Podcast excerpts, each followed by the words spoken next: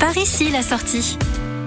Vous circulez sur l'autoroute 1 et apercevez le panneau marron château de Brélancourt. C'est peut-être le moment pour vous de quitter l'autoroute 1 par la sortie 10 Compiègne-Ouest pour connaître l'histoire de ce château. Nous prenons donc la route jusqu'à Brélancourt dans l'Aisne où se trouve l'ancien château des ducs de Gèvres. Érigé au XVIIe siècle par Salomon de Brosse, le château de Brélancourt est fortement endommagé à la Révolution puis au cours de la Première Guerre mondiale. En 1917, les pavillons encore debout servent de quartier général au comité américain pour les régions dévastées, complètement détruits par une offensive allemande en 1918, le domaine est acquis par une américaine, Anne Morgan, qui entreprend sa reconstruction. Elle y ouvre ensuite en 1924 un musée de l'amitié franco-américaine qu'elle donne à l'État français en 1929. Les collections retracent les liens historiques entre les deux nations du XVIIIe siècle à nos jours, tant par les idéaux que les épreuves communes et les échanges artistiques. Un nouveau bâtiment inauguré il y a 5 ans permet la présentation d'un plus grand nombre d'œuvres. Vous pourrez aussi faire un tour au calme dans la bibliothèque, riche de plus de 6000 œuvres,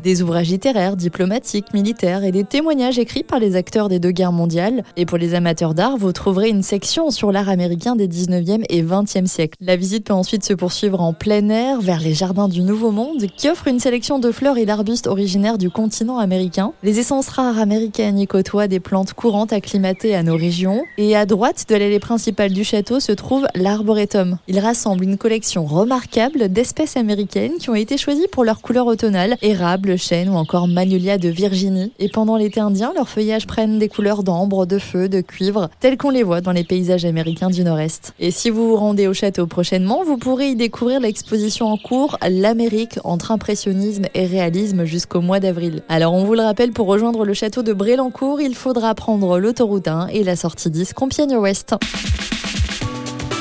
Retrouvez toutes les chroniques de Sanef 177 sur sanef177.com.